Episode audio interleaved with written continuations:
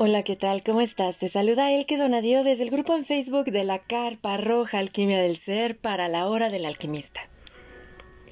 En esta ocasión deseo compartir contigo una reflexión en torno a la maternidad.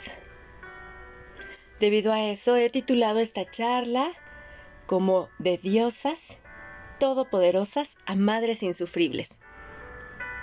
La oscuridad de la maternidad. Desde el 2004 me dedico a la elaboración de proyectos de investigación en torno a estudios de género principalmente. Recuerdo que hace 17 años, yo tenía 24, 24, 25 años, mejor dicho, 25 años, y cuando yo realizaba proyectos de investigación, siempre se me decía, el que todavía no tienes esa validación teórica para sustentar tus hipótesis o tus teorías. Incluso recuerdo que mis primeros acercamientos al método científico y todo fue en la secundaria, a mis 14 años, y me, me encanta la investigación. O sea, a mí me fascina la investigación el observar desde distintas ópticas un mismo fenómeno construirlo a partir del, sí, el método de observación, una sustentación teórica, etcétera, para abrazar o abordar ese objeto de estudio y entenderlo de manera holística, pero de igual manera integral. Entonces, he ahí el por qué siempre tengo yo esa tendencia como a racionalizar todo a investigar todo y sustentarlo siempre. Recuerdo que en una charla que, que impartí precisamente acerca de memorias uterinas de dolor, la chica que me entrevistaba me decía, sí, el que está bien que nos das nombres de teóricos, de libros, de investigaciones, pero queremos escucharte a ti. Y es que créanme, que cuando te dedicas a la investigación siempre estás sustentando todo porque te piden un marco teórico, un marco conceptual, un marco metodológico y entonces por eso es de que uno investiga desde distintos enfoques. Y era cuando me, me dicen, oye, ¿y por qué te vas por tantos enfoques? Pues soy investigadora por naturaleza y ahora sí que en términos más filosóficos le he llamado a todo esto que he aprendido al ser mi propio objeto de estudio desde hace 15 años, principalmente la alquimia de mi ser. Sí, así es. La alquimia de mi ser empezó hace 15 años cuando me embarazo por primera vez. Es algo muy curioso mi deseo de ser madre. ¿Por qué? Porque propiamente no vengo de un hogar como de esos que se pintan color rosa, por así decirlo, ese hogar perfecto e ideal, utópico, que siempre nos presentan en películas, en programas de televisión o que vive en ese ideario imaginario colectivo de cada sociedad y de la humanidad. Entonces, les he de confesar que yo sí deseaba ser madre, madre de una niña. No era mi deseo tener una pareja, debido a que yo viví en un hogar con violencia intrafamiliar, con choques culturales, porque mi mamá no es mexicana, mi papá sí es de origen mexicano, en donde vi ese hombre machista que cría mujeres, hijas machistas. O sea, porque ya luego les compartiré ese tema de reflexión, porque créanme que a mí me encanta ser mi propio objeto de estudio, verme, sentirme, pero también investigarme investigarme desde distintas teorías, desde distintas opciones y por eso, o desde distintos este, áreas del conocimiento y por eso he utilizado mi ciclicidad, esa bendita herramienta, la verdad, que recibí en 2018 y con la que he trabajado para sustentarme a mí en mis teorías, a mí en mis investigaciones y me ha encantado porque créanme, hermosas mujeres, los cambios hormonales que tenemos las mujeres nos brindan, propios de nuestra biología femenina, nos brindan distintas lentes a través de las cuales analizar las situaciones. Para que ustedes se den cuenta de esto, les voy a compartir eh, cómo lo descubrí yo. Cuando fui al taller de nivel 1 de Moon Mother, Miranda Gray nos dijo, ya saben esto, ya, ya, conocen lo de la feminidad sagrada, que es, es, el nombre mágico que se le da para decir tu biología de mujer, la verdad. Ya que hay ocasiones en que sí hay mujeres que están como, como que quieren el aspecto más, más romántico de la ciencia. A mí en lo personal he aprendido en estos 15 años a abrazar todos los aspectos porque yo era muy escéptica a todo aquello que no estaba sustentado en la ciencia. Por eso se me decía que era muy masculina, pero no, no, no, no, para nada. Es el hecho de que la mujer, por naturaleza, tiene un neocórtex cerebral muy grande y racionalizamos más que el hombre. Aunque socialmente se nos ha hecho creer que es al revés y no. Como les he recomendado en podcast anteriores, los invito a leer la investigación de la doctora de la neuropsiquiatra Luain eh, que habla acerca del cerebro femenino y del cerebro masculino para que ustedes mismos observen esas diferencias y cómo nos han puesto velos en los ojos diciendo que la mujer es más emocional que el hombre porque llora mucho y el hombre es más racional que la mujer porque casi no llora. O sea, los invito a que observen sus argumentos desde distintas ópticas para que tengan una alquimia profunda, distintos conceptos y además se pregunten y se cuestionen ustedes. Créanme, para mí ser mi propio objeto de investigación me ha abierto un panorama impresionante, no para generalizar de que toda la humanidad o las personas o las mujeres son como yo, sino que para entender a la humanidad desde su diversidad y cómo el sistema, llámese del que sea, educativo, financiero, eh, de salud, económico, social, familiar, religioso, etcétera, nos ha querido someter a todos los, los seres humanos en un mismo molde, en un mismo molde, para que todos estemos como controladitos. Pero no créanme que cada ser humano es una pieza única de este rompecabezas llamado vida. En fin, regresando al punto, les invito a que ustedes, queridas mujeres, investiguen o pongan a prueba lo siguiente. Y es algo que nos invitó Miranda Gray cuando tomé el primer taller de Moon Mother en 2018. Toma un libro y lee un capítulo, el mismo capítulo, en cada uno de tus cambios hormonales. Claro, Miranda nos lo explica así en pureza y gracia, con terminologías fantásticas, mágicas y hermosas, para llamar la atención de la mujer de que siempre hemos estado muy atraídas por lo mágico y lo místico. Porque si el taller de Moon Mother fuera directamente para enseñarnos de nuestra biología, pues creo que nadie iría, la verdad. Honestamente. Entonces, ah, por eso a mí me encanta Moon Mother. Claro, Moon Mother, cada quien, cada mujer lo utiliza y lo emplea como ella desea. Y en mi caso ha sido para conocerme a mí, entenderme a mí desde mi biología bendita. De veras, yo antes renegaba de ser mujer y ahora que me he acercado a todos estos dones, literal, no saben cómo lo amo y siento, de veras, es, siento que ya no estoy ni siquiera en guerra con el género masculino, porque comprendo y entiendo que los hombres tienen su propia biología y con esto de veras que yo lo he vivido en carne propia con mi relación de casi 17 años en pareja, en donde si nosotras nos damos la oportunidad de vivir de acuerdo a nuestra biología y adentrarnos en nosotras, les damos ese espacio a los hombres para que sean ellos masculinos en términos biológicos y cómo funciona su cerebro, independientemente de todo lo que uno trae, ¿verdad? Porque les he de decir que cada persona por eso es un diamante, es una caja de Pandora por todo lo que nos constituye individualmente a cada, a cada ser humano.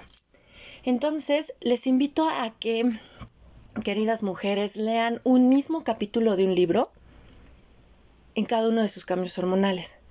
Pero para conocer sus cambios hormonales, sí las invito a que lleven un registro de su ciclo menstrual, que no es nada más revisar cuando estás ovulando o cuando viene la premenstrual o cuando viene este el sangrado, ¿no? Sino que se adentren profundamente a sentirse ustedes mismas día a día cómo esos cambios hormonales las van afectando, las van transformando. Es magnífico, porque desde la biología podríamos entender, por así decirlo, un funcionamiento general del ciclo eh, hormonal biológico de cada mujer. Pero ya que cada mujer viva en sí misma sus cambios hormonales, es lo que te va a hacer observarte como una persona única en este planeta te empodera muchísimo porque te devuelve tu poder individual como mujer. Es algo maravilloso. Porque nos podrán decir preovulación doncella, ovulación madre, luna llena, ¿no?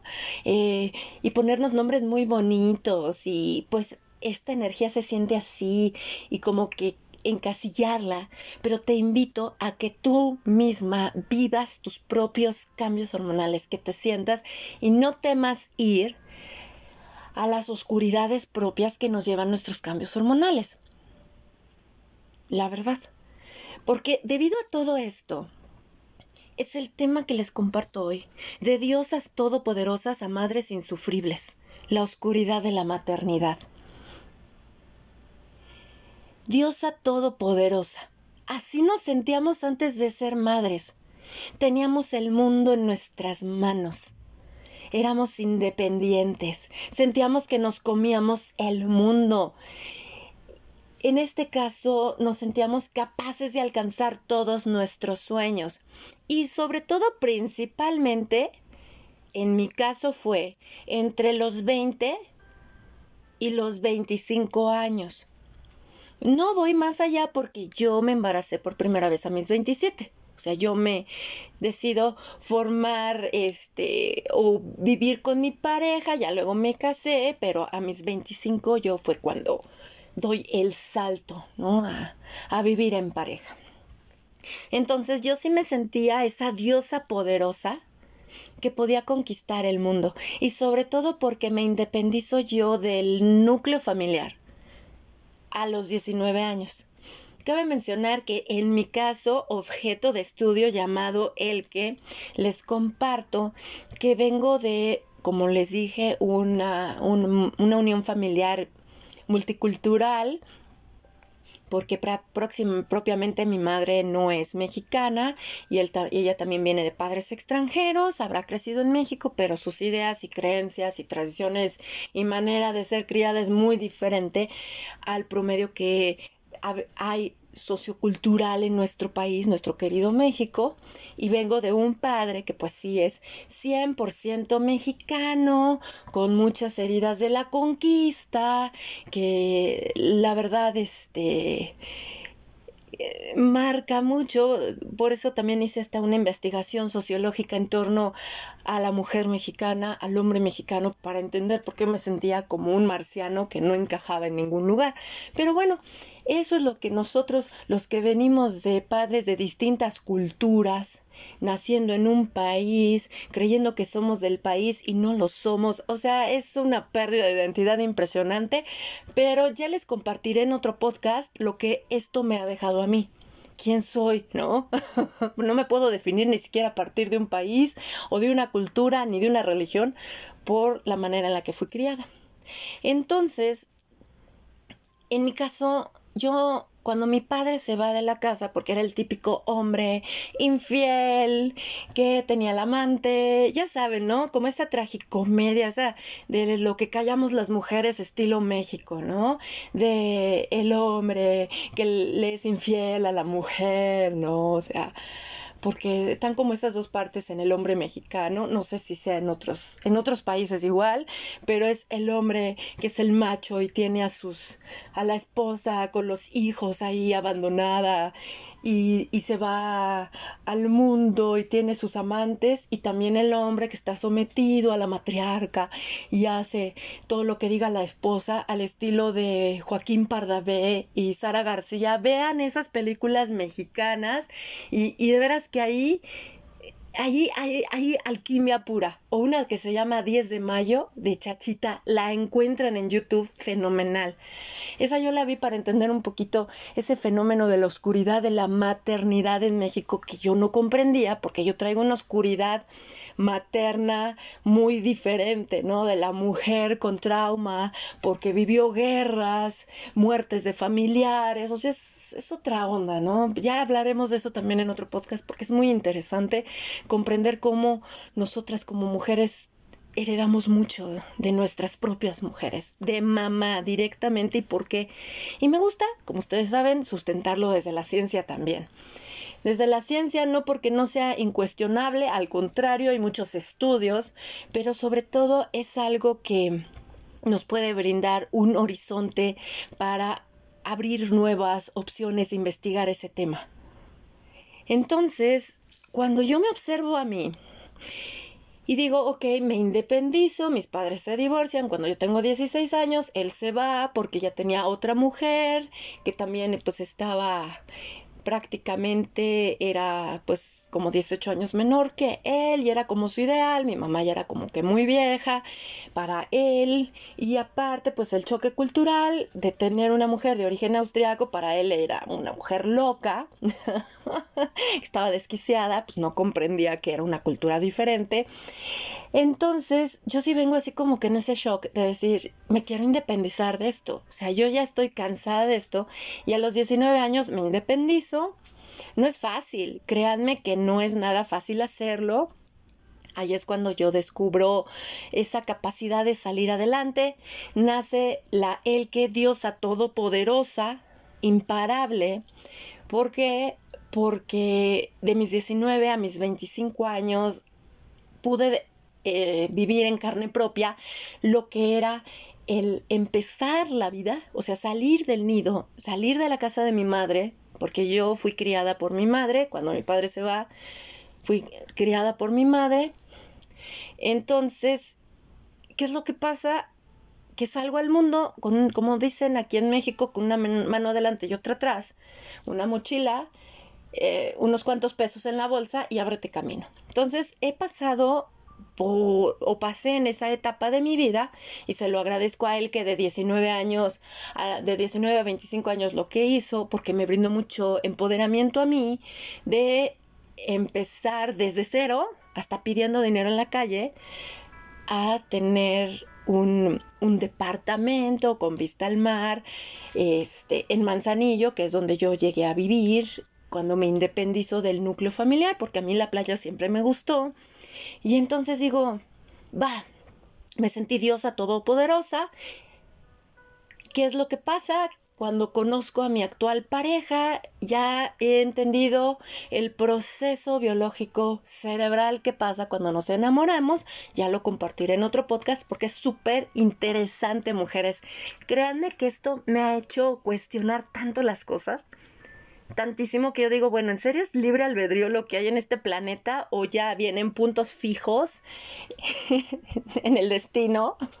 Porque he abordado muchos ámbitos, créanme que he abordado tantos ámbitos para cuestionarme, porque siempre fui una niña muy preguntona y mis papás al no saber qué responderme me daban a leer libros, entonces desde los ocho años yo empecé a preguntar demasiadas cosas y mis papás me daban a leer lo que ellos tenían, entonces siempre he sido demasiado curiosa, eh, demasiado curiosa. Entonces, cuando yo me caso, me vengo a vivir con mi pareja, con ese idealismo, porque somos muy idealistas. Y todo por la condenada adolescente, porque si, si somos acompañadas en la adolescencia por mujeres maduras adultas, no por adolescentes eh, heridas y niñas heridas en cuerpos grandes o en cuerpos maduros de 40 o 50 años. eh, nos ayudan a, dejar de ser tan idealistas y, y, vivir con tantas expectativas, de veras, porque idealizamos tanto las mujeres que nos vamos a construir fantasías impresionantes. Pero bueno, es propio también como parte de la alquimia, ¿no? Entonces sí, caigo en una depresión muy fuerte porque no era lo que yo esperaba. También he tenido muchos choques culturales, pero recuerden que pues yo desconocía mi origen, honestamente. Yo me creía una mujer 100% mexicana y pues muchas costumbres de esta sociedad yo no las tengo y se me hacen asfixiantes. Sí, pero para la sociedad mexicana son completamente naturales y la antisocial es uno, la intolerante es uno.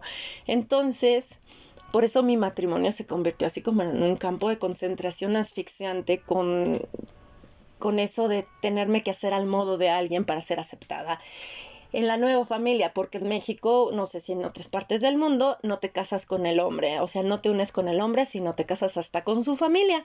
En el caso de mi esposo, no se casó con mi familia porque le dije, el trato es entre tú y yo, o sea, mi mamá y mi hermana, pues son mis familiares, porque mi familia es muy pequeña, se reduce a mi mamá, está mi hermana, y pues ahí está mi papá, ¿no? O sea, yo vengo de una familia muy, muy pequeña. Recuerden que que somos los remanentes de todos los que huyeron de la Segunda Guerra Mundial y llegaron a América Latina, y yo soy uno de esos descendientes. Entonces, cuando yo me embarazo, yo quería ser mamá, pero mi pareja le daba pavor ser papá. Entonces, a mí me valió, yo no conocía nada de mi ciclo menstrual más que la menstruación. Yo no sabía que la ovulación era cuando eh, nuestro moco cervical cambia se vuelve una clara de huevo. Yo desconocía eso y miren, soy hija de médico y criada por una mujer, pero recuerden que hay muchos mitos y tabúes en torno a esto. Entonces, eh, recuerdo que yo en la adolescencia, a mis 16 años, vi una película que se llama Memorias de Antonia, en donde es una chava que solo quiere ser mamá, elige un nombre tiene su respectiva relación, hasta se para de cabeza para que todo funcione y se embaraza. Entonces, imagínense, yo, la verdad, a mis 27 años hice eso. No me importaba, yo deseaba ser mamá. Pero pues no funcionaba porque siempre salía una prueba de embarazo negativa. Entiendo ahora por qué hay otros factores. Y recuerdo que una médico me dijo, tú solo vas a poder ser madre si te sometes a un tratamiento hormonal, porque de otra manera no vas a poder. Ustedes saben, lo he compartido en podcasts anteriores, que para mí las hormonas, yo no me meto con hormonas, y menos cuando yo veía cómo llegaban las pacientes con mi papá. Mi papá es médico psiquiatra y ya cuando venía este, ese desorden hormonal de la mujer las catalogaban como locas o inestables emocional y mentalmente y las mandaban con el psiquiatra. Y yo escuchaba ahí las charlas en torno a, a, lo perjudicial que pueden ser las hormonas para las mujeres y sobre todo dependiendo de los tratamientos que lleven. Entonces yo, créanme que cuando escuché eso a mis ocho años dije, hormonas sinónimo de malo, entonces nunca he tomado ni pastillas anticonceptivas ni nada de eso, porque dije bastante tengo con mis hormonas y ahora que comprendo lo del ciclo menstrual, pues más. ¿No? Bastante tengo como con mi propia carga hormonal como para meterme algo para disque equilibrar. Entonces, pues no, yo dije, bueno, si no está en mí ser mamá, si me llegué a enojar, ¿no? Llegué a maldecir a Dios, de cómo había mujeres que apenas les decían mi vida linda y se embarazaban y votaban a los hijos y hasta se quejaban de ellos. Y uno que quería ser madre, que no sé qué, y no te dan la oportunidad, ya sabes, ¿no? Ese drama propio. Entonces, pues me apliqué como Antonia lo hacía en la película de Memorias de Antonia y quedé embarazada. Para mí embarazarme fue algo precioso porque yo pensé que estaba enferma de fiebre tifoidea porque así me recibió la Ciudad de México cuando me vengo a vivir aquí, media fiebre tifoidea con salmonela que me lleva a reducir, no, bajé muchísimo de peso. De, soy una mujer alta, me doy alrededor de un metro setenta, un metro setenta y dos y de pesar 70 kilos bajé a 56 kilos. Entonces sí fue una situación impresionante la de esa enfermedad. Y cuando yo empecé a sentirme mal, aparte que yo ya estaba deprimida porque mi relación en pareja pues era así como de veras, era, eh, era tormentosa. Me llevan al hospital, me hacen un ultrasonido y me dicen que mi fiebre tifoidea se me iba a quitar en nueve meses y es cuando veo por primera vez un saco gestacional con un latido. No saben, literal, en ese 23 de abril del 2006 mi vida cambió. En ese entonces estaba muy de moda la canción de Camila de Todo Cambio como dicen, todo cambió cuando te vi, de blanco a negro a color me convertí y fue tan fácil quererte tanto. No, esa fue mi canción, se los juro, y hasta la fecha le digo a mi hija, esa es tu canción. Cuando yo ya me sentía morir, cuando ya sentía que mi vida no tenía sentido, porque nunca sentí que tenía sentido mi vida, la verdad, porque pues, vivir en un, en un hogar con violencia intrafamiliar como que te cuestionas qué caso tiene vivir, ¿no? Entonces, y sobre todo que nadie hace nada, los parientes, o sea, brillan por su ausencia. Del lado de mi papá sí es una familia más grande, del lado de mi mamá no, por obvias razones, una familia muy, muy, muy pequeñita. Pero esa, esa, este, esa situación, ¿no? De, pues, de que aquí, de que no pasa nada, ¿no? Porque aquí es, mucho en México y yo sé que también en otras partes del mundo minimizar las cosas. No, no pasa nada. Sí, no pasa nada, no pasa nada y hacerse la vista gorda porque pues no es tu problema. Entonces, mi hermana y yo vivimos eso. Y entonces, este, de la violencia intrafamiliar y nadie hacía nada porque pues nadie, no pasa nada. Entonces, este, yo no tenía un sentido de la vida y cuando me embarazó, wow, todo cambia. Y se los juro que fue cuando viene la alquimia más grande del que. Pero yo no entendía qué me pasaba porque yo decidí ser madre, yo quise ser madre, yo busqué ser madre. Y créanme que es desquiciante, es desquiciante. Ya cuando por algo, por algo me acerqué a esta formación de dula de parto, porque esa nada más fue como una puertita que se me abrió para que yo siguiera investigando acerca de qué es lo que pasa con nosotras como mujeres en el embarazo, en la maternidad. O sea, biológicamente, créanme que por eso mm, cada trimestre se van secretando en nuestro torrente sanguíneo distintas cantidades de morfina, de relaxina, de serotonina, de oxitocina, de prolactina, propias, ¿saben para qué? Para que no sintamos en nuestros cinco sentidos todos los cambios físicos que está aconteciendo en nuestro cuerpo y también el recableado cerebral que está pasando en nosotras. Como lo dice mi querida Bárbara Harper, se instala la aplicación llamada Mama App. Y esto yo lo investigué en distintos rubros porque no nada más me fui a la ciencia, también lo vi desde el gnosticismo, desde el hermetismo, desde la física cuántica, desde registros akáshicos, lo vi desde la cábala, o sea, he abarcado la metafísica, he abrazado este fenómeno de la maternidad desde distintas ópticas para comprenderlo. Y yo soy el objeto de estudio y me, me ha encantado, en donde sí llega a ser muy desquiciante biológicamente la maternidad. Que si no tuviéramos todo ese cúmulo hormonal que tenemos, créanme que no habría seres humanos. Por eso ustedes observen una mujer en el último trimestre, lenta. Y dicen, ay, es que ya no aguanto el peso, ya me canso, pero está lenta, está ralentizada. ¿Por qué? Porque el cerebro o sea, nuestro sistema nervioso central, nuestro sistema endocrino, nuestro cerebro nos droga para todos los movimientos internos biológicos de acomodamiento de vísceras, de órganos, la pelvis, la columna, cómo cambia nuestro centro de gravedad.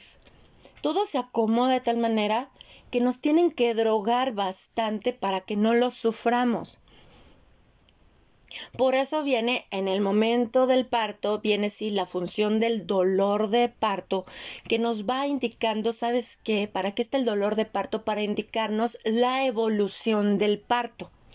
Esa es la función del dolor de parto y lo aprendí con el libro de Berene Schmidt que recomiendo ampliamente porque ahí me enamoré y descubrí la analgesia natural que tenemos todas las mujeres y con la que nacemos todas las mujeres, y que se potencializa cuando nos convertimos en madres biológicas. Nos cambia el cableado cerebral, nos cambia todo.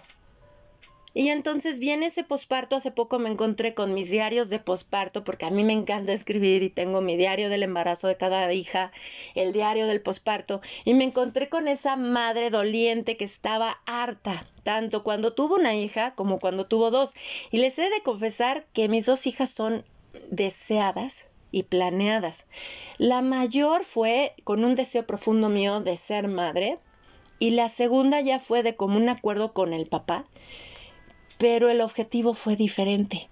Y ahí es cuando dimos, nos dimos cuenta en torno a los acuerdos de almas, que hay mucha literatura en esto, en los bebés filosóficos, niños índigo, niños cristal, niños arcoíris, niños diamante, etcétera, cómo el deseo de la madre influye en el alma que desciende, el alma que llega, y el alma que entre nosotras, porque es lo que a mí me maravillaba. Sí, biológicamente puedo entender todo el proceso que se hace dentro de mí, porque el hombre saca la energía, yo la recibo y dentro de mí crece. Como dicen los cuánticos, los hijos son células que vienen de la madre. De ahí el nombre de, de células madre en función a que todo lo que pase en la madre literalmente se transmite hacia sus células a las células que vienen de ella, en este caso los hijos. La, sustentación de la maternidad de la física cuántica es muy interesante, créanme, es padrísima. Y es cuando vemos, oh sí, Pedro Almodóvar, todo sobre la madre y el padre, pues bueno, la madre, nosotras somos las que vinculamos a nuestros hijos con el padre. Y para que el hombre desarrolle un apego hacia los hijos es porque tiene una relación psicoafectiva y emocional con esa mujer. La ama, en pocas palabras y románticas palabras, porque desde la ciencia es porque hay una conexión desde sus redes neuronales con las de la mujer. Así de fácil porque al fin y al cabo biológicamente estamos como para preservar la especie y créanme, ya hablaremos de esto en otro podcast, la manera en la que hay la selección natural de los seres humanos y por eso somos tan diversos y diferentes es impresionante y todo va en función de la elección que hace la madre. Ya veremos eso y es, es interesante, es interesante. Entonces, yo cuando observo esto, digo que la primera hija, del deseo, por eso yo dije, no sé a qué voy de la maternidad, sé que va a cambiar mi vida, no sé cuánto. Y hubo muchos cambios físicos, mentales y emocionales, pero yo deseaba ser mamá, ya sabía que iba a haber un cambio, entonces yo nunca desprecié a mi hija mayor no sabía que entendía, tenía muchas presiones sociales, familiares, principalmente de mujeres, porque la principal apatía que yo recibí y exigencias era de las mismas mujeres, en las que te dicen, uy, espérate, y ahorita está bebé, deja que tenga tal edad. Uy, no, ahorita sí, muy bonito, ¿verdad? Ya te quiero ver. Y peor si son madres de mujeres, si tú tienes una mujer, van a proyectar en ti la relación que ellas tienen con sus hijas o de ellas mismas con sus madres. Y si son las madres de varones que nunca tuvieron hijas, sino puros hombres, te van a decir, ay, es que los, los hijos son tan amorosos. Entendamos, créanme que hay un cableado cerebral diferente cuando la mujer es madre de un hombre a un cableado cerebral diferente a cuando la, la mujer es madre de hombres y uno cuando es madre de mujeres y otro muy diferente cuando parió la mujer hombre y mujer, ¿sale? Son diferentes, son diferentes. No es de que la que parió hombre y mujer va a, va a entender a las otras. No, no, no. Créanme que todo es súper diferente y lo se puede abordar desde distintas ópticas para llegar a ese entendimiento o abrir una puerta para seguir cuestionando e investigando. En mi caso solo puedo hablar de madre de mujeres, cerebro de mujer, siendo madre de, de, mujeres, puedo compartir lo que he encontrado respecto a lo que pasa con las madres de varones, pero pues yo no puedo dar prueba o fe de que eso me ha pasado a mí. Con lo de las mujeres sí, con lo de los hombres no. Entonces, sí crecemos con muchas presiones muchas presiones. Recuerdo, o sea, como mamás, es horrible. Y sobre todo, uy, ¿todavía no has bajado de peso? Uy, yo cuando parí a mis hijos regresé a ser talla doble cero, super small, y yo no me sentía como tú. O sea, esa apatía de la mujer hacia la mujer en la maternidad es asfixiante, créanme. Y acontece lo increíble, principalmente de la mamá. O sea, la mamá de él y tu propia madre. Es es visible. Y luego aparte te dan opiniones de la maternidad, incluso mujeres que no han experimentado la maternidad. Y es cuando nos, toca, nos topamos con esa oscuridad de la madre que hay en nosotras. La mujer maravilla, la mujer que nunca se equivoca, la mujer que siempre hace todo perfecto, porque así se nos cría desde chicas, la diosa todopoderosa, o no, como les compartí, yo me sentía la diosa todopoderosa, pero mi mayor vulnerabilidad fue cuando me embarazo y me embarazco, me embarazo, perdón, y doy a luz a mi bebé, me lo ponen en las manos y dije, qué maravilla, salió de mí, pero ¿qué le voy a dar? Me dio miedo, me dio mucho miedo porque dije, ¿qué le voy a dar de mí? Sentí literal tal vez cause risa esta analogía que voy a hacer, pero es como cuando yo sacaba de la caja mi laptop nueva, nuevecita y la encendía y decía, oh, todo lo que yo voy a grabar en ella. Pues eso es lo que hacemos nosotros. Los principales programadores de los hijos, primero es la madre y después viene el padre. Primero la madre programa todo en los hijos y luego viene el padre. Recuerden, nosotras vinculamos a nuestros hijos con el mundo exterior porque salen de nosotros, de la oscuridad a la luz. Por eso trabajar con la oscuridad es hermoso. Es regresar al útero materno y salir, renacer, la crisálida que se abre a lo nuevo pero solo lo vamos a entender cuando le quitemos el color rosa a la maternidad, a la maternidad. Entonces, nosotras vinculamos a nuestro hijo con esa figura masculina. Si es el papá biológico, lo vamos a vincular en función de cómo nos relacionamos nosotros con ese hombre y proyectamos nosotras nuestra relación con nuestro padre hacia ese hombre. De igual manera lo podemos vincular ya sea con nuestro propio papá o con un hermano o con aquello que para nosotros sea lo masculino. Si no está esa figura, por así decirlo, se vuelve el matriarcado el que va a sostener a ese bebé. Pero créanme que yo hasta eh, después de todas estas investigaciones y de observaciones personales a lo largo de estos 15 años, me he dado cuenta que dije, wow, o sea, ¿qué es lo que nos diferencia después de leer a Michelle Odent, ¿no? De que todos somos animales biológicos, pero nos, nos diferencia el raciocinio a nosotros como humanos.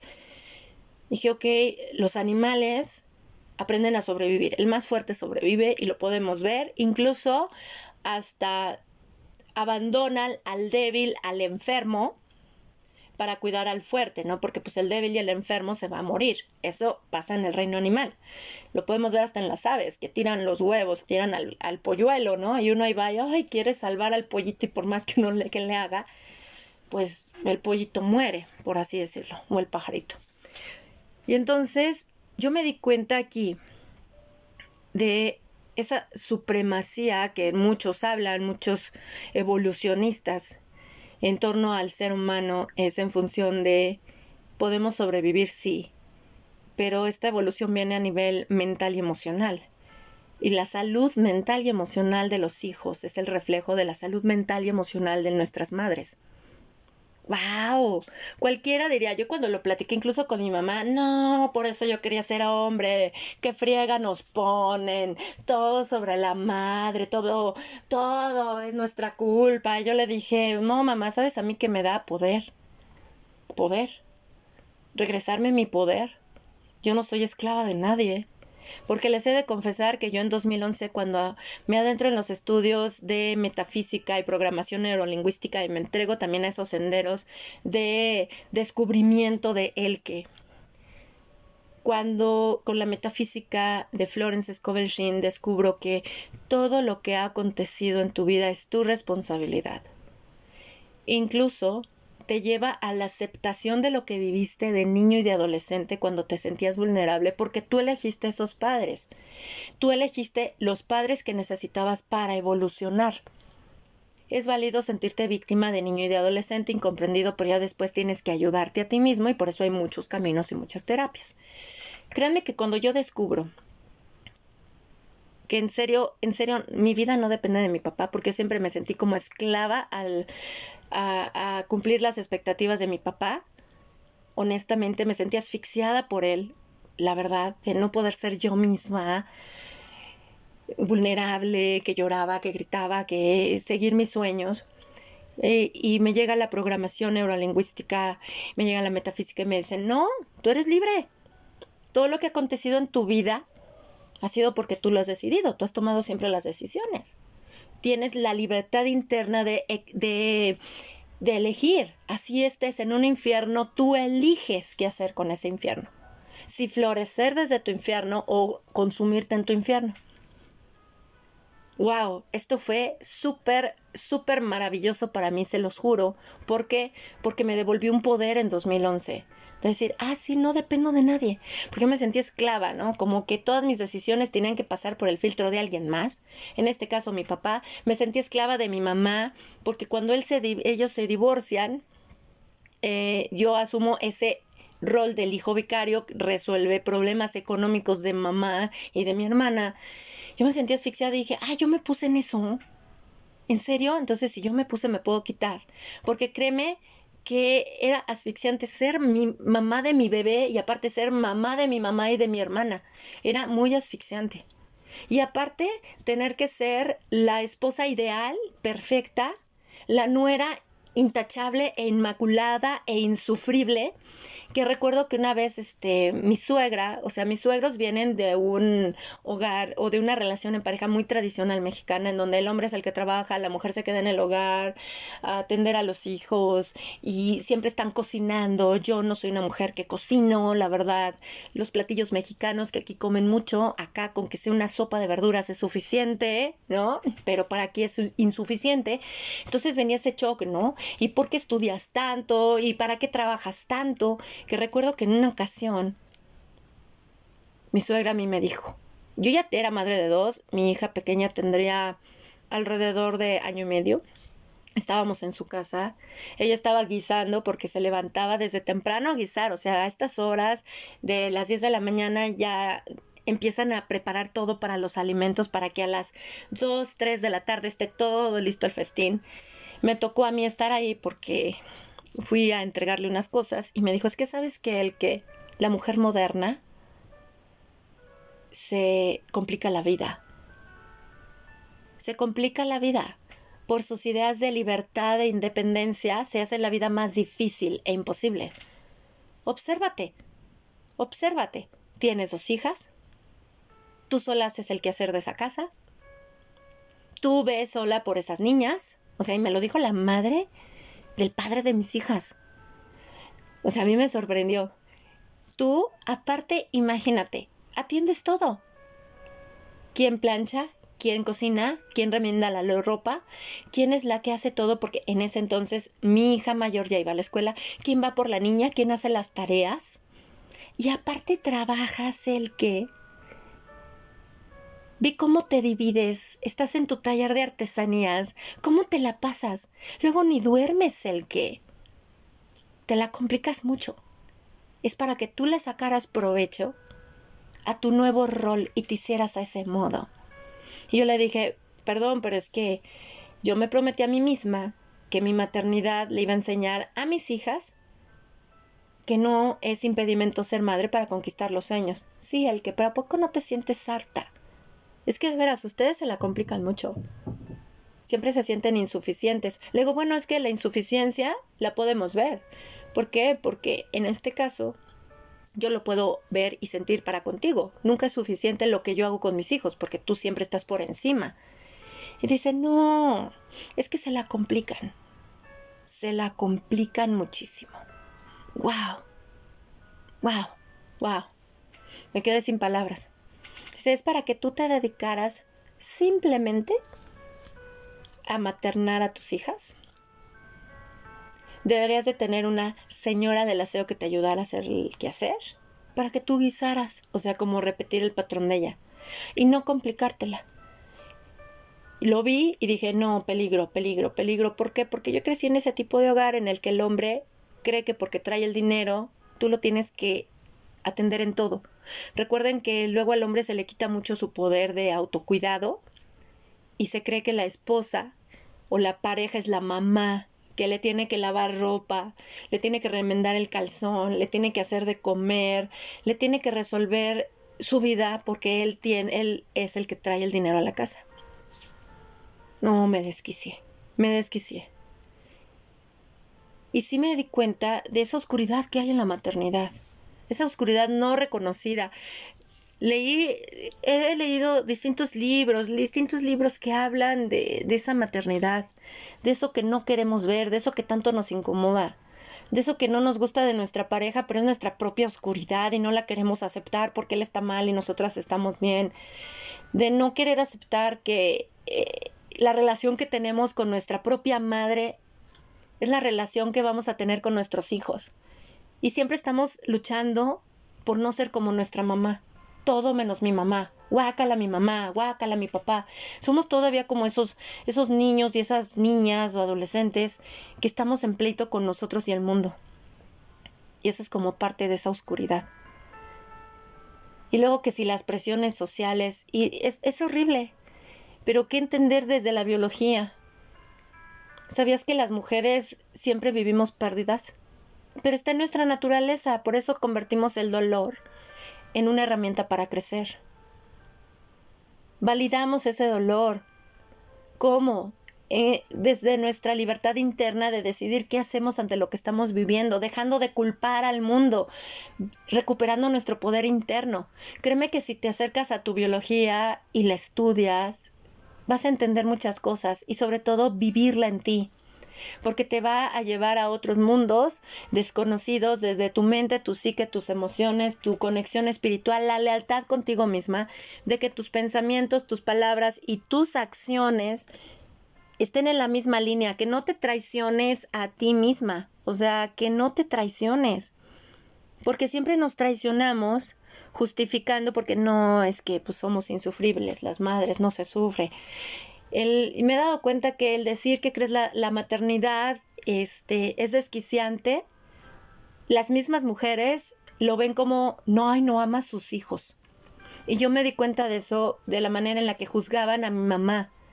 O sea, mi mamá fue muy juzgada por su manera de ver su maternidad, porque mi mamá no era la mujer sumisa y abnegada que ocultaba sus emociones. ¿Por qué creen que en México la tachaban de loca? Porque ella expresaba mucho. Y yo me di cuenta que la mujer que expresa desde sus distintos cambios hormonales, porque cada cambio hormonal le da una expresión diferente, pues está loca, en donde, oye, pero ¿por qué lloras? ¿Por qué lloras? ¿No? no sabes qué está aconteciendo hormonalmente en esa mujer que, pues aparte, desconocimiento, las emociones de que es que son tan volubles, es que están locas. O sea, ¿cómo que estás llorando nada más porque hubo un derramamiento de agua? ¿Y qué tiene que ver el derramamiento del vaso con agua con que tú siempre te has sentido oprimida, relegada y frustrada?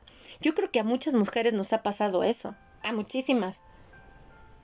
Entonces, es, es, es como, ya basta de quitarle ese color rosa. O sea, créeme que en el posparto vives, híjole, vives el infierno. Vives el infierno. Y ahora imagínate, te lo digo yo que quise ser mamá.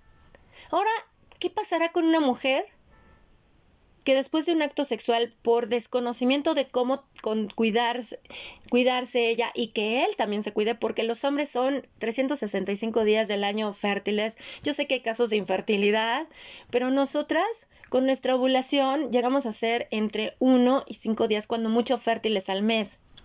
O sea, ¿qué pasa con esa mujer que por desconocimiento de su propia biología y de acercarse a métodos anticonceptivos, tuvo hijos sin desearlos, que fue el, ay no, estoy embarazada, porque hay mujeres que viven el terror de no querer estar embarazadas. Claro que sí. O sea, yo al principio dije, ay, sí, me embarazo por primera vez, por segunda vez, pero una tercera vez no. Y recuerdo muy bien esa angustia que se siente porque dicen, no, no quiero, no, no, no, no, gracias, ¿no? Incluso hay mujeres que ya no quieren ser madres y eso está válido. Ahora imagínate una mujer que por disfrutar el placer de su cuerpo, su sexualidad, pero por no tener el conocimiento del autocuidado, se embaraza. ¿Sabes lo que es para esa mujer? Y el no ser acompañada es desquiciante. Ahora imagínate todo eso que pasa, ¿no? Todo lo que lo que nos acontece, vivimos duelos. El duelo nosotras biológicamente lo vivimos muy diferente al hombre por nuestros cambios hormonales. El duelo lo vivimos diferente nosotros por nuestros cambios hormonales. El posparto, biológicamente, la mujer se recupera de un posparto en tres años a los tres años de haber parido a su bebé. Por eso es cuando el bebé a los dos empieza ya a buscar como sus límites y a los tres ya se ve como el nacimiento de ese del bebé que va transitando hacia un niño más independiente. Ahora imagínate todas las mujeres que han tenido hijos año tras año. O luego como veíamos que había familias en donde tenían hasta 15 hijos, pues se la vivían en duelos eternos. Y entonces se cree o que se cree que esa energía con la que nos sentimos en ese posparto, en ese duelo de pérdida de nosotras, de añorar lo que era mejor mi vida anterior a la actual, se cree que es mi forma de ser. Cuando no es cierto, no es nuestra forma de ser. Nosotras estamos más allá de esos cambios hormonales, estamos más allá de esos estados mentales, estamos más allá de esos estados emocionales, pero ¿cómo lo vamos a saber si siempre nos tenemos que someter a un molde de juicio, y lo peor del caso es de que es de propias mujeres. Dejen los hombres, las mujeres. Cuando yo leía Hobbes, el, el, Leviatán de Hobbes, yo dije, ay, pues le puse ahí en lugar de el hombre es lobo del hombre porque es malo por naturaleza. Dije, no, pues esto aplica también para las mujeres. La verdad, cuando leí el libro de Víctor Frank, El hombre en búsqueda de sentido, dije, no, este aplica para todos. Le estamos buscando un sentido. ¿Qué sentido tiene para nosotras ser madres biológicas? ¿Por qué queremos ser madres biológicas? En mi caso, yo deseaba. O sea, yo a mí en mí había un deseo de ser mamá y de una niña. Que luego me decían, "¿Y si es niño?" Yo hasta les decía, "Pues lo doy en adopción." Y ay, no, no, mala madre, ¿no? Pero yo decía, es que yo no nací para criar una, un niño, yo nací para criar niñas. Y lo decía con una, una seguridad que me impresiona es a él que de los 23, 25 años, que decía, es que yo nací para, para criar niñas, no niños, no sirvo para criar un hombre. Y entonces ya ves que te dicen, no, la ley de Morphy, no, te va a llegar la ley de Morphy. y vas a criar un varón. Y créeme que a mí me, me ponía triste saber que yo iba a gestar un varón. Yo no quería un hombre, yo quería una mujer. Y mira, mi primera hija es mujer. Y yo hasta me llegaba a cuestionar, ay, qué mala, ¿no? Y si es niño, ay, no, qué mala. Pero ¿por qué? Por todos esos condicionamientos sociales que, con, que nos abruman a nosotros como seres humanos. Todo ser humano al nacer, yo he dicho, eh, me he dado cuenta ahora con la formación de Dula y mis prácticas que realizo desde el año 2018 con esto que hago, todo niño debería de traer una leyenda. Trátese con cuidado. Fragilidad mental y emocional dependiendo de lo que de su salud mental y emocional, es la salud mental y emocional del bebé que ahora van a tener en sus brazos. Así es que atiéndase y vaya a terapia. Ay, sí, créanme. Ya luego hablaremos de los distintos de las distintas edades del alma, porque esto a mí me llevó, créanme, a ir hasta hasta lugares de acuerdos de almas, vidas pasadas o las distintas universos paralelos de los cuánticos, como para entender este fenómeno llamado vida y en especial llamado ser madre. Es increíble. Por eso ahora voy a compartirte, a manera de cierre de esta charla, la siguiente reflexión para quitar esos mitos de nuestra maternidad, para aceptar esta oscuridad y que el aspecto oscuro y aceptado y que lo expresemos no tiene nada que ver con el amor que lleguemos a tener hacia nuestros hijos, hayan sido deseados, no deseados, adoptados, em, que nacieron con una con alguna eh, capacidad diferente de ver el mundo o con alguna malformación congénita. O sea, no tiene nada que ver con el amor. Quitemos o dejemos de asociar que expresar lo que sentimos es falta de amor.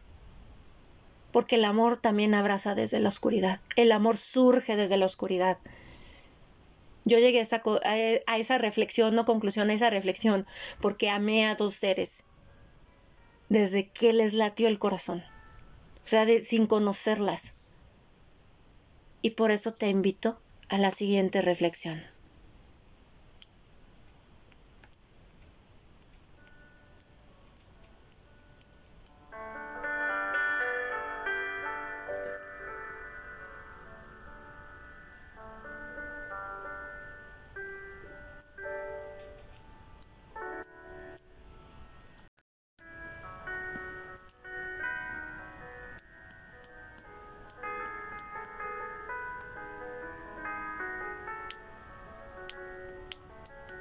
Pues bien, aquí estamos para cerrar esta charla de titulada de diosas todopoderosas a madres insufribles, la oscuridad de la maternidad. Creo que ha llegado el momento de quitarle el color rosa a la maternidad, de escuchar sin juzgar, porque tendemos a ser muy críticas hombres y mujeres, pero nosotras las mujeres nos pintamos solas para juzgar y criticar a, a otras. Si tú quisiste ser madre, si tú deseaste ser madre, si dijiste me voy a embarazar porque quiero ser mamá y sentiste ese llamado, qué bueno, qué bueno. Y el hecho de expresar cómo nos sentimos, en donde puede ser muy desquiciante y desbordante, es válido.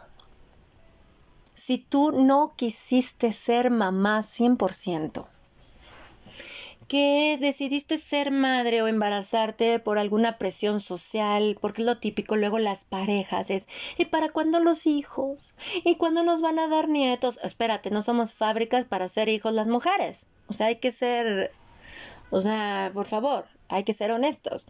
Una cosa es que nuestros óvulos representen a nuestros hijos, que son nuestros proyectos, la manera en la cual nosotras nos maternamos, nos cuidamos y hacemos realidad nuestra vida, nuestros viajes, nuestros sueños, nuestros anhelos. Y otra cosa es de que utilicemos esos óvulos para traer seres humanos al mundo. No somos fábricas para crear seres humanos.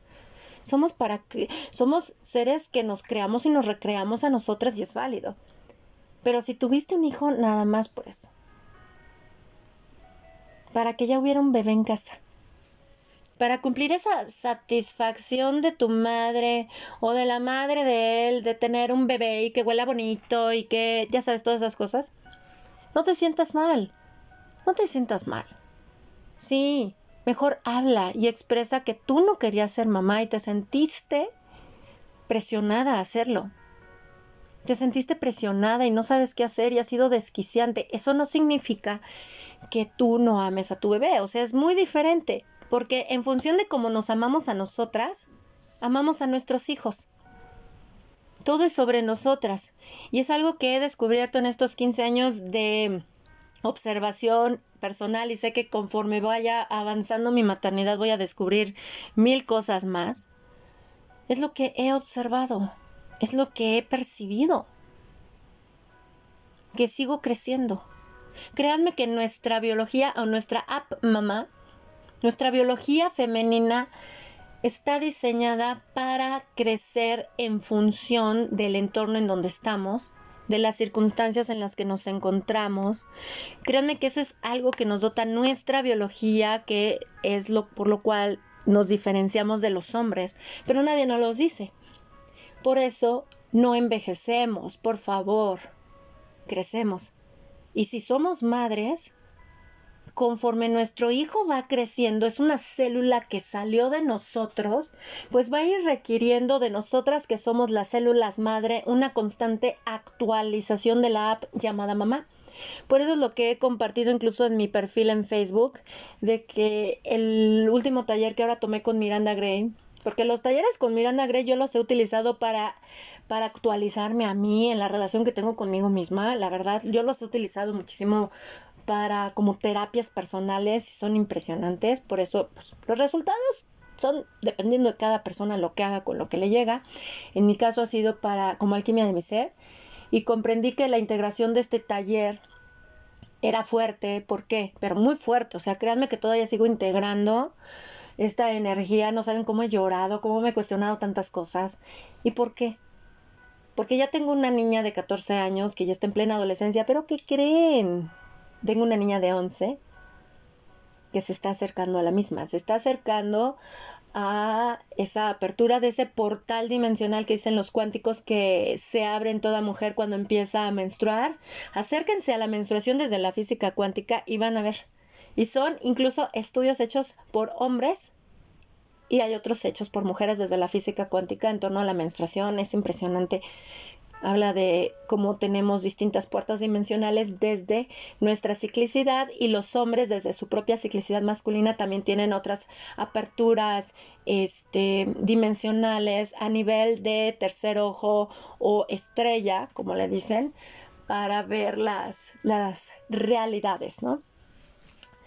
Entonces, es, es importante observarnos, vernos, cuestionarnos, y por eso te digo, si eres una mamá que tuvo hijos porque salió embarazada y porque el segundo hijo vino porque pues ni lo tenía planeado, nada más porque vino de una relación sexual en donde se entregó sin pensar en ninguna consecuencia, solo en sentir el placer y se embarazó. No te culpes por eso.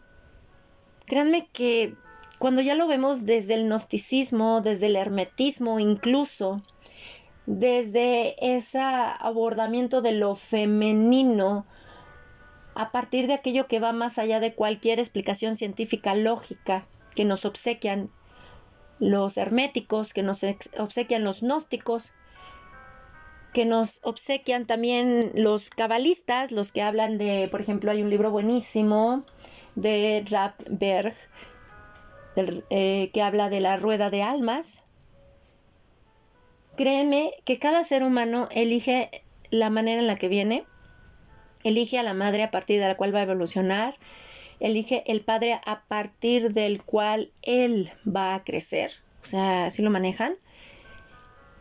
Y todos tienen una razón de ser. Son dentro de la rueda del alma hay distintos aprendizajes.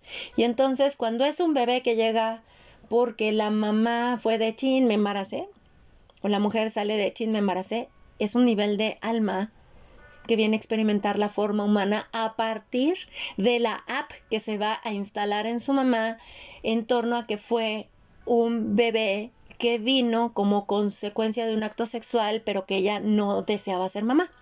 Entonces, esa app, por así decirlo, que se instala en esa mamá, es a partir de lo cual esa alma que encarna va a aprender.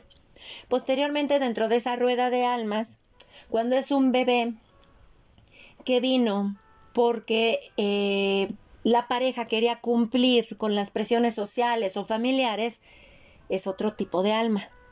Otro tipo de alma que a partir de la app que se instala en su madre, va a aprender esa alma evolucionando desde la mamá. Después viene otro nivel de almas, que es cuando la madre o la mujer decide ser mamá y ella quiere ser mamá. Y solo consigue embarazarse y ella cría sola, porque ella quería ser madre, viene otro tipo de alma. Y entonces se nos actualiza esa app en nosotras como mujeres para guiar esa alma. Luego se habla en este libro de Ruedas del Alma, que está buenísimo, se los recomiendo, del, del Rapberg, eh, dentro de Cábala, que cuando es en la pareja el deseo de la mujer por ser madre, y aunque el hombre no lo tenga, pero la mamá desea ser madre, viene otra alma. Y manejan como lo otros niveles de alma cuando este es el deseo de los dos por convertirse en padres. Pero hay que ver la intención, por qué desean convertirse en padres y entonces es el alma que encarna. Yo lo vi, Yo, a mí me ayudó mucho eso para entender eh, también como esa parte oscura de la maternidad, ¿no? De decir, a ver, porque yo me sentía muy diferente en relación a mis hijas. Con mi hija mayor fui una mamá muy diferente, créanme. Sí, me empecé a cuestionar, fui a una terapia psicológica, me adentré muchísimo en estudios de existencialismo. O sea, yo Jean-Paul Sartre, eh, Martin Heidegger, Paul Ricoeur, eh, tengo este Simón de Beauvoir, porque seguía con el estudio de las mujeres, pero fue más como un existencialismo filosófico. Me encantaba, me, metí en los estoicos, me metí en los la filosofía em, personalista, subjetiva, y eso era padre. Pero créanme que yo cuando descubro que mi segunda bebé porque yo después del primero, después de lo vivido, pues no, yo dije, no, pues que se quede sin hermanito, ¿no? Yo nada más ya cumplí mi deseo de ser madre y es niña, ¿no? Yo quería ser mamá de niña, tengo mi niña, porque quiero otro? Lo que a mí me movió para tener a mi segundo bebé y que movió a mi esposo fue muy diferente. Fue una presión social, ¿saben? Sí. No porque que tuviera un hermanito, sino al contrario Coincide en que como yo me hago muy responsable de mi bebé, y es normal, ¿eh? Toda madre que quiso ser madre, toda mujer que quiso ser madre, pues va a querer cuidar siempre a sus hijos, va, va a tener ese instinto animal de protegerlos y solo va a dejarlos en brazos de alguien que ya confíe y que no, sale el instinto animal de la amígdala, porque estamos viviendo este posparto que nos tenemos un descenso de estrógenos increíbles y no hay suficiente cantidad de mielina, que es la que conecta el cerebro animal o la amígdala con el cerebro racional de la mujer, que es el neocortés prefrontal, entonces nos vamos a, a lo visceral, por eso en la premenstrual vemos a la mujer visceral, es por, propio nuestra naturaleza, y entonces este, por eso tendemos a defender. Y esto lo vio la madre de mi esposo como muy malo, en donde ella pensaba, hasta había hecho una recámara especial para mi hija, para que yo luego le dejara a su cuidado mi hija y le compró ropa a mi hija. Y pues para mí dije, no, pues es mi hija, es mi responsabilidad. Yo quise tener a mi hija, no voy a andarla dejando en custodia con abuelos, porque pues yo cargo con mi hija donde vaya. Además de que así fui criada, mi madre nunca nos dejó en custodia con nadie y mi mamá cargaba con sus hijas a donde iba y pues si me aceptas a mí con hijas, bien, no me aceptas con hijas, pues me voy, ¿no? Entonces yo traía esa, esa, esa, esa crianza y cuando se casa la hermana de mi esposo, viene ese búsqueda, ¿no? De como los padres estaban tristes porque no tenían a la nieta mayor, pues ella dice yo les voy a dar una nieta, mejor dicho, querían un niño, un nieto, porque pues se apostaba más, ustedes saben, por el apellido y los hombres y no sé qué, cuando pues las que transmitimos todo, o sea, el hombre se dará el apellido, pero las que transmitimos un montón de cosas a nivel biológico somos nosotras. Ya hablaremos en otro podcast de esto porque está muy interesante. Créanme que nos devuelve el poder, mujeres. Más que victimizarnos, hay que vernos como esas diosas poderosas por algo antes de que llegara la era del cristianismo, porque también me metí en eso, o sea, estudiar aspectos de religión, ustedes saben, yo no crecí con una religión fija, la verdad, este, yo crecí más con una conexión de el gran padre, la gran madre, porque aquí todos estamos duales, entonces era como Dios y la Madre María, que es lo que me enseñó mi mamá, pero cuando vemos ese surgimiento del cristianismo, vemos como de diosas se convierten en vírgenes las madres, la figura de la mujer, ya hablaremos eso en otro podcast, porque va a estar padre para hablar de acerca de esa triple divinidad que hay en nosotras y la, y la oscuridad que la sostiene, ¿verdad? Entonces, eh, la verdad, te voy a decir una cosa, para mí era como asfixiante que alguien quisiera cuidar de mi bebé, o sea, pues yo lo quise, ¿por qué me lo vas a quitar? Entonces, mi, la esposa, la, hermana de mi esposo se embaraza y entonces era tiro por viaje que íbamos a esa rueda del año mexicana que hay que celebrar santos natalicios y todo y siempre estar ahí metidos. Eh, a mí me decían, ¿no? De que por fin, ya sabes que son las indirectas directas que te lanzan de por fin va a, beber, va a haber un bebé en casa. Por fin va a, beber un va a haber un bebé en casa. Por fin vamos a tener un nieto o una nieta y en donde yo decía, ay, ya van estas mujeres, ¿no? Ahí con sus indirectas, no directas. yo decía, no caigas, no caigas, así como templando a la valquiria en mí. Y entonces yo le decía, no, pues qué padre, porque pues aquí está la prima mayor, ¿no? Que era mi hija. Mi hija tenía dos años y decía la hermana de mi esposo, no, es que va a haber mucha diferencia de edad, o sea, dos años, ¿no? Mucha diferencia de edad y pues mi bebé no se va a llevar con tu hija. No se van a entender.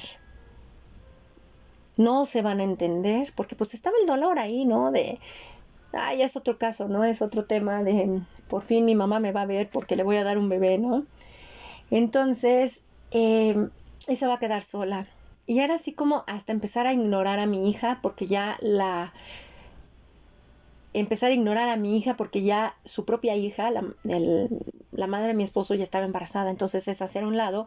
Y me recordé de ese, de ese condenado dicho que hay en México de hijos de mi hijo, quién sabe de quién serán. Hijos de mi hija, míos serán o mis nietos serán, ya saben, ¿no?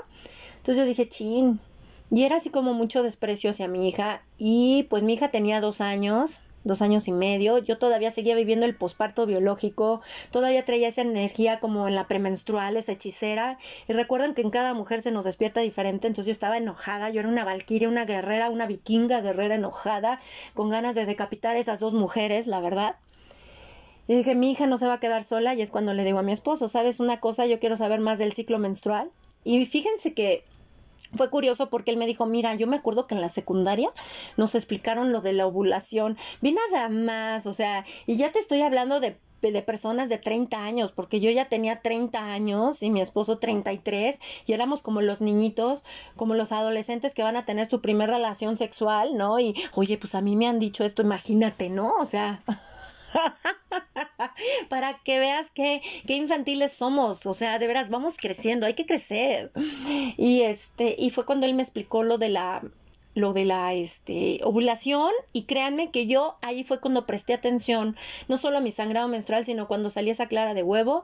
Escuchaba yo un programa en la AM también buenísimo donde hablaba un médico bueno una médico que nos hablaba del ciclo menstrual pero este, yo había muchas cosas que no entendía y cuando dijo de la ovulación y todo, yo más me lo calabé, porque dije, uy, si me han dicho que tengo la hormona del embarazo baja y fue un milagro que me embarazara de la primera, que voy a saber, ¿no? De pues, para embarazarme, porque yo no tuve, no tenía ningún problema uterino de quistes, miomas y esas cosas, ¿no? Pero nada más era la hormona, si no me equivoco, que es la progesterona o la BCG o no recuerdo ahorita muy bien el nombre de la de la hormona que yo tenía baja.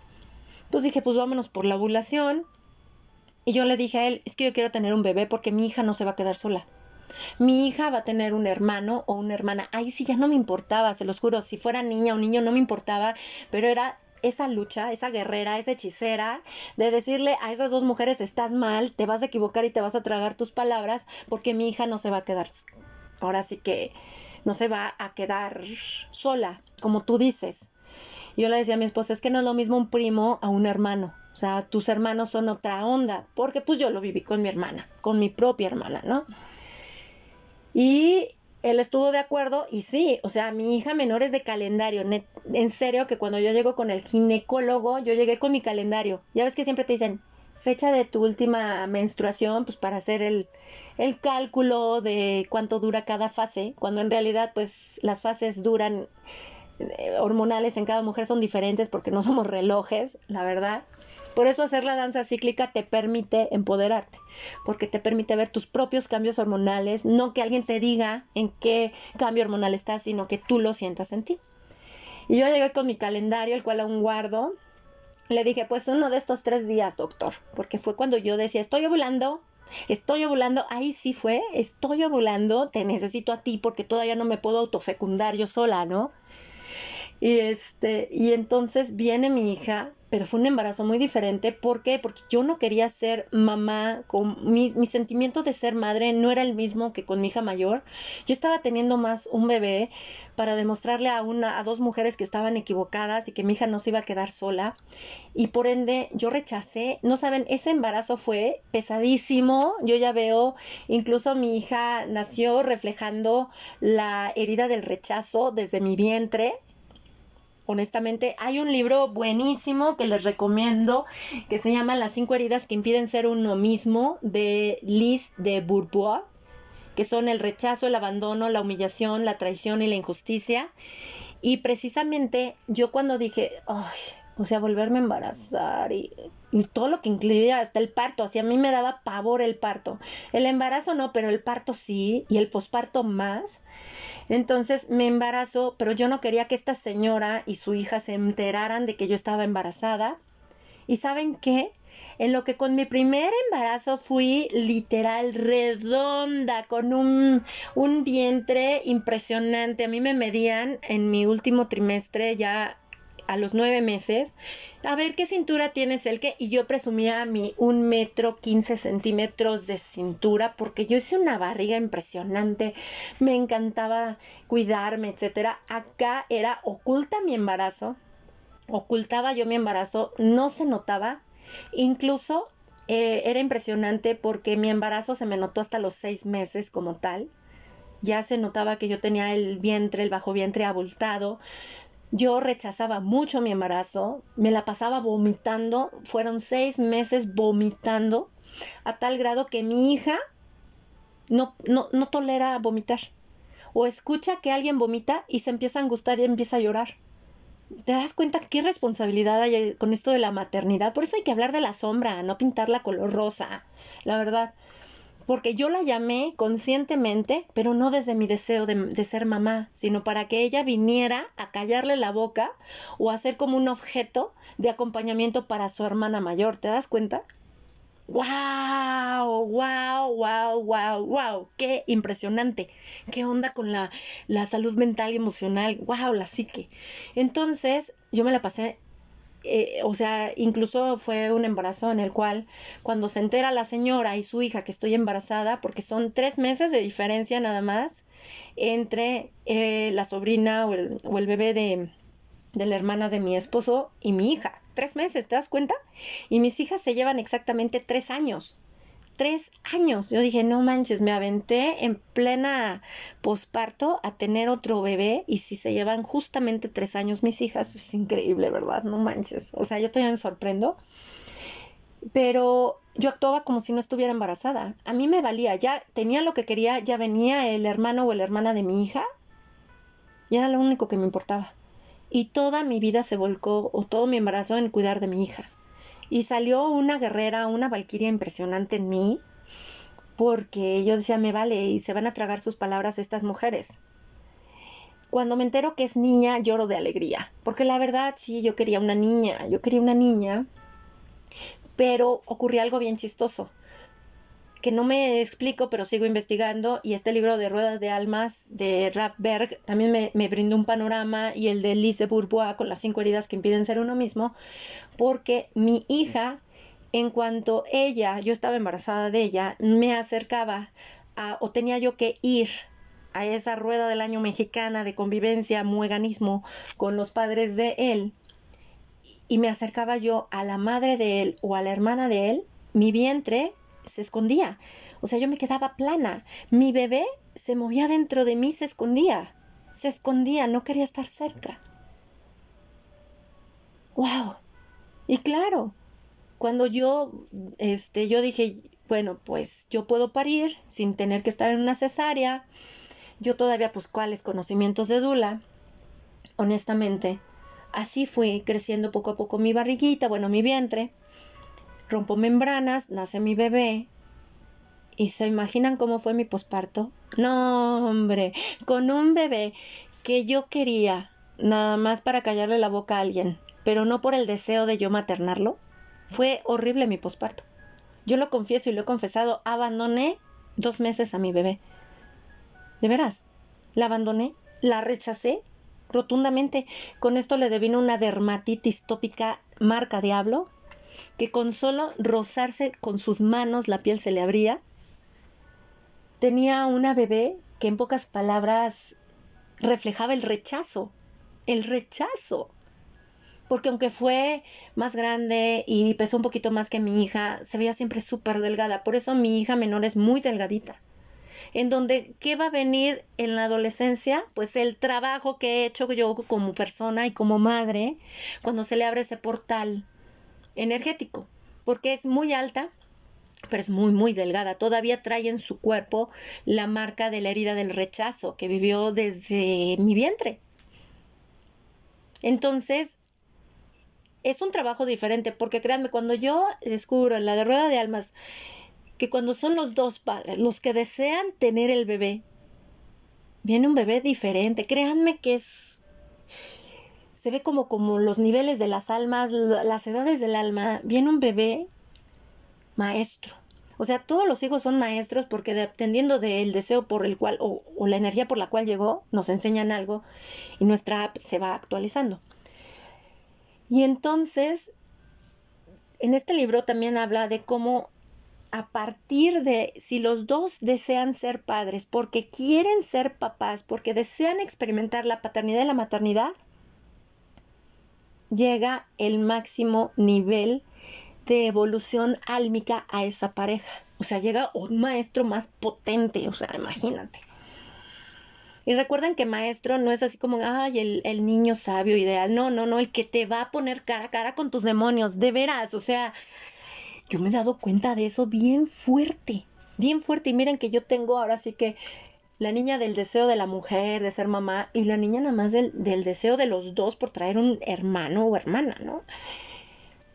Wow, Wow, wow, wow, wow. Todavía hay muchos misterios sin resolver y sé que y sé que mientras más descubro, más ignoro, pero también más me emociona para seguir descubriendo y por eso quería compartirte esta reflexión. Exprésate. Si querías ser mamá, pero no querías tener pareja, es válido. No querías ser mamá ni tener una pareja, también es válido. También es válido. O sea, es ser honestas. Pero dices, bueno, ya está el hijo ahí, ¿qué vas a hacer? Pues hay distintas opciones, métete, investiga, vete a unas terapias, vete a algo que te haga sentir en paz y en satisfacción contigo misma. En mi caso, yo recuerdo que lo que me, movió horrible fue cuando me desahuciaron a mi hija menor. Me dijeron que iba a, no iba a poder comer muchas cosas, que iba a tener una alimentación de, pues, de rechazo. O sea, todo le iba a hacer daño, todo le iba a causar alergia y más que en esa época, hace 11 años, era muy de moda que los niños nacieran eh, con mucho rechazo a muchos alimentos. Y de igual manera me dijeron que tenía un problema en fontanela. ¿Por qué creen que me he adentrado tanto en estudios médicos también? Pues para no ser tan ignorante, porque no saben cómo, cómo a raíz del nacimiento de mi hija menor, de la más pequeña, me recorrí miles de médicos y unos te dicen otra cosa, otros otra, te hacen miles de estudios carísimos, por cierto, en donde casi empeñas los riñones y las córneas. Entonces yo decía, ya basta de esta, de este, de esta ignorancia, porque me la desahuciaron prácticamente, me dijeron, ¿por qué no vas a una fundación Teletón? Porque tu hija tiene un problema en fontanela, un problema neurológico que no le va a permitir tener una vida normal. Y eso me lo dijeron a mí. Imagínate la que quería tener quería darle a la hermana un, a, la, a su hija, un hermano, le dice, le voy a dar una carga. Y yo lloré, yo lloré amargamente. Literal, como decimos en México, sí le menté la madre a Dios. Me enojé, grité ahí en el hospital español, me acuerdo, aquí en la Ciudad de México. Y dije, no, esto no va a pasar. Mi hija no. O sea, yo dije, le decía a mi esposo, me decía, cálmate. Le digo, ¿cómo quieres que me calme? Imagínense. Y eso me lo dicen cuando cuando mi hija tiene dos meses de edad, porque me tocó entrar, ay no, con esa niña me ha tocado vivir cada cosa, por eso son maestros, todos los, los niños que nos ponen a pruebas y nos llevan a la oscuridad y todos son maestros. Y claro, pues, pues ya saben los niveles, como lo maneja la cábala, ¿no? O sea, a mayor deseo de ser padre y la intención, pues son las pruebas que nos pone cada hijo. Y entonces yo sí le dije, no, o sea, yo me voy a morir, ¿qué va a ser de mi hija? Y además mi hija mayor tiene el derecho de hacer su vida, no de cargar con un hermano. No, ella tiene todo el derecho de hacer su vida. De hecho, hay un drama buenísimo que se llama It's okay not to be okay. No está bien estar tan mal. En la traducción literal del coreano se llama Está bien ser psicópata lo encuentran en Netflix y habla precisamente de eso, de qué es lo que pasa con la hermandad. Está muy bueno, muy bueno, y habla de la oscuridad, o sea, nos pone cara a cara en la oscuridad, se los recomiendo. Entonces, este, yo sí me di cuenta de eso, dije, no, tengo que hacer algo. Y créanme que si mi, hija mayor me llevó por el camino de la, de la física, perdón, de la filosofía, hablar con Derrida para deconstruirme y reconstruirme, hablar con Jean-Paul Sartre, con Martin Heidegger, con Gadamer, con el existencialismo de Kierkegaard, con Jean-Paul Sartre y Simone de Beauvoir. Mi hija menor es la alquimia de mi ser. No saben esa niña cómo me ha llevado a ver la oscuridad de mi maternidad. La oscuridad de mi relación como madre dentro de mí. La oscuridad de mi, de él que como tal. Y cómo no tener miedo a ir ahí. No, hombre. Ya les platicaré el por qué me adentré en vidas pasadas a raíz de que llega mi hija. Yo tan científica y hablo de vidas pasadas. Yo tan científica y hablo de ruedas del alma. Por eso es una gran maestra una gran maestra que me ha puesto cara a cara con mi oscuridad. Porque ahí está mi crecimiento. En eso que no acepto, en eso que aún me cuesta y me duele, está mi fortaleza.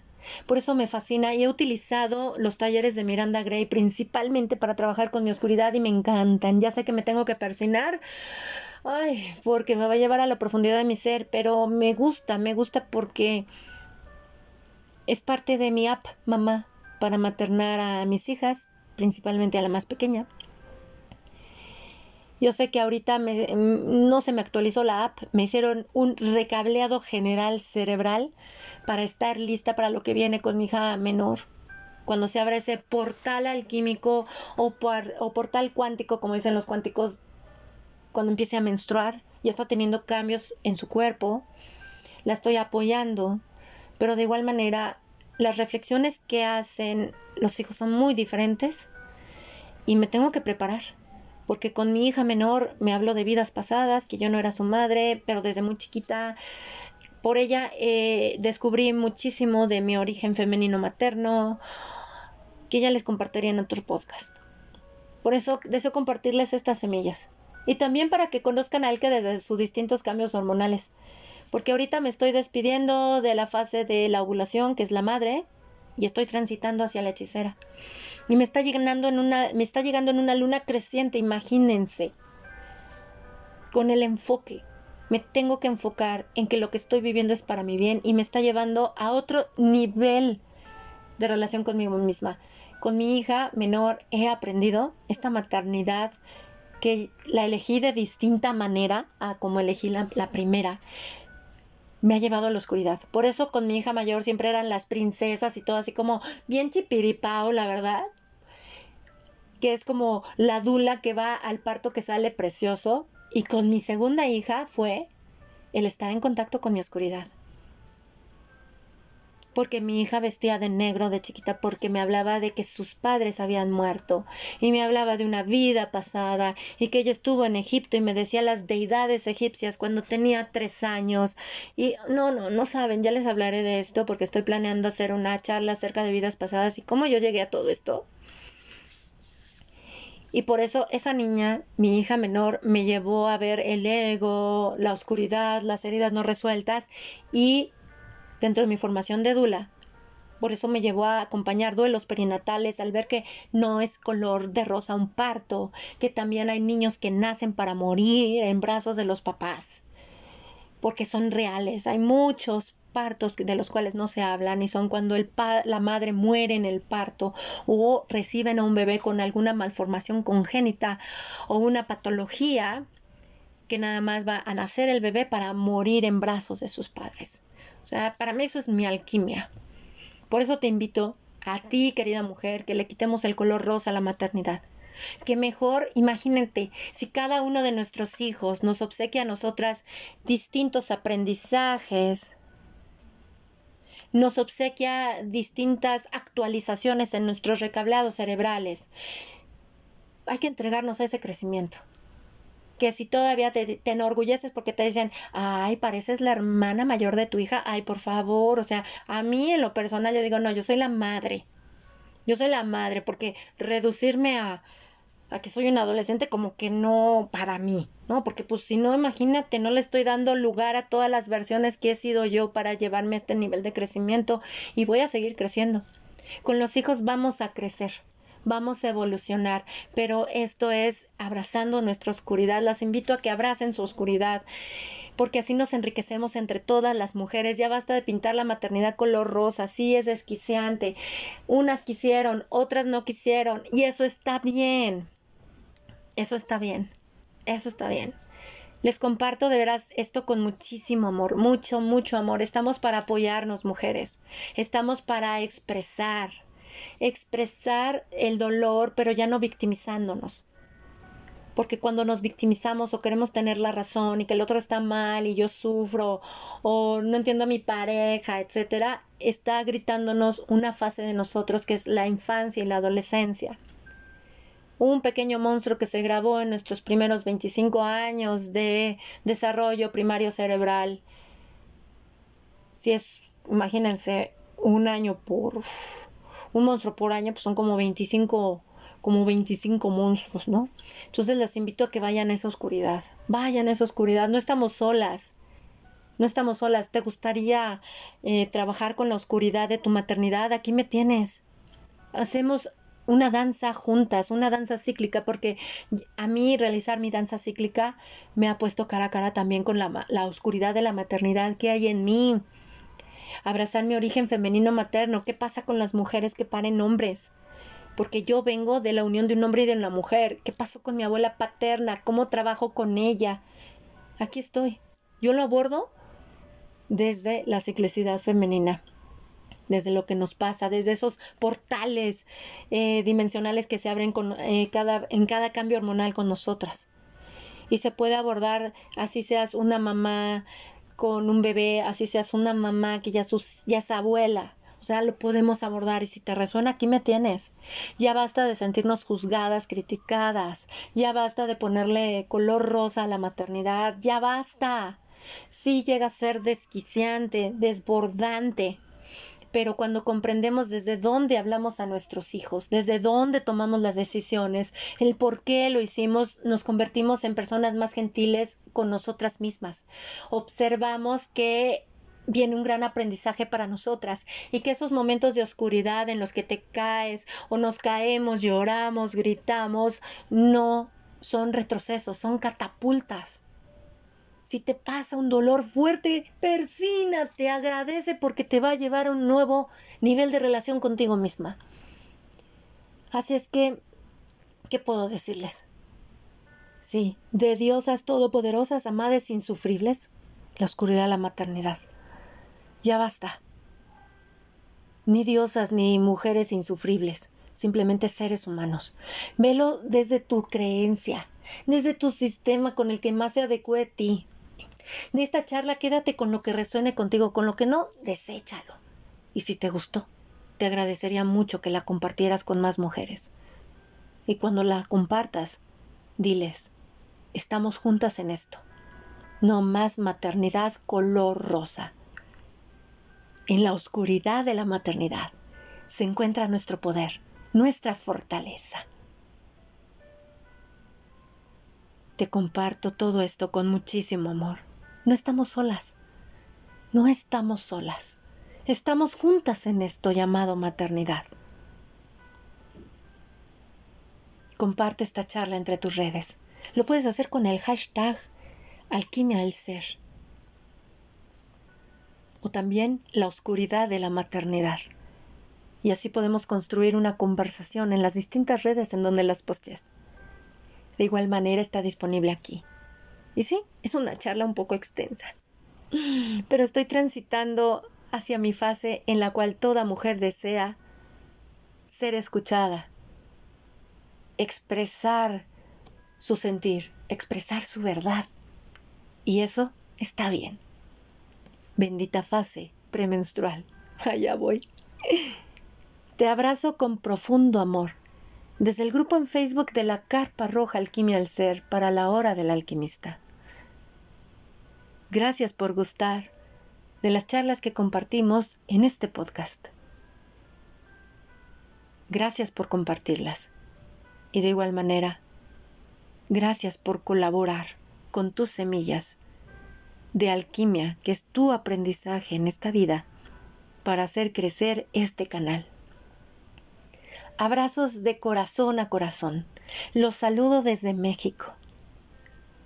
Nos escuchamos pronto. Hasta luego.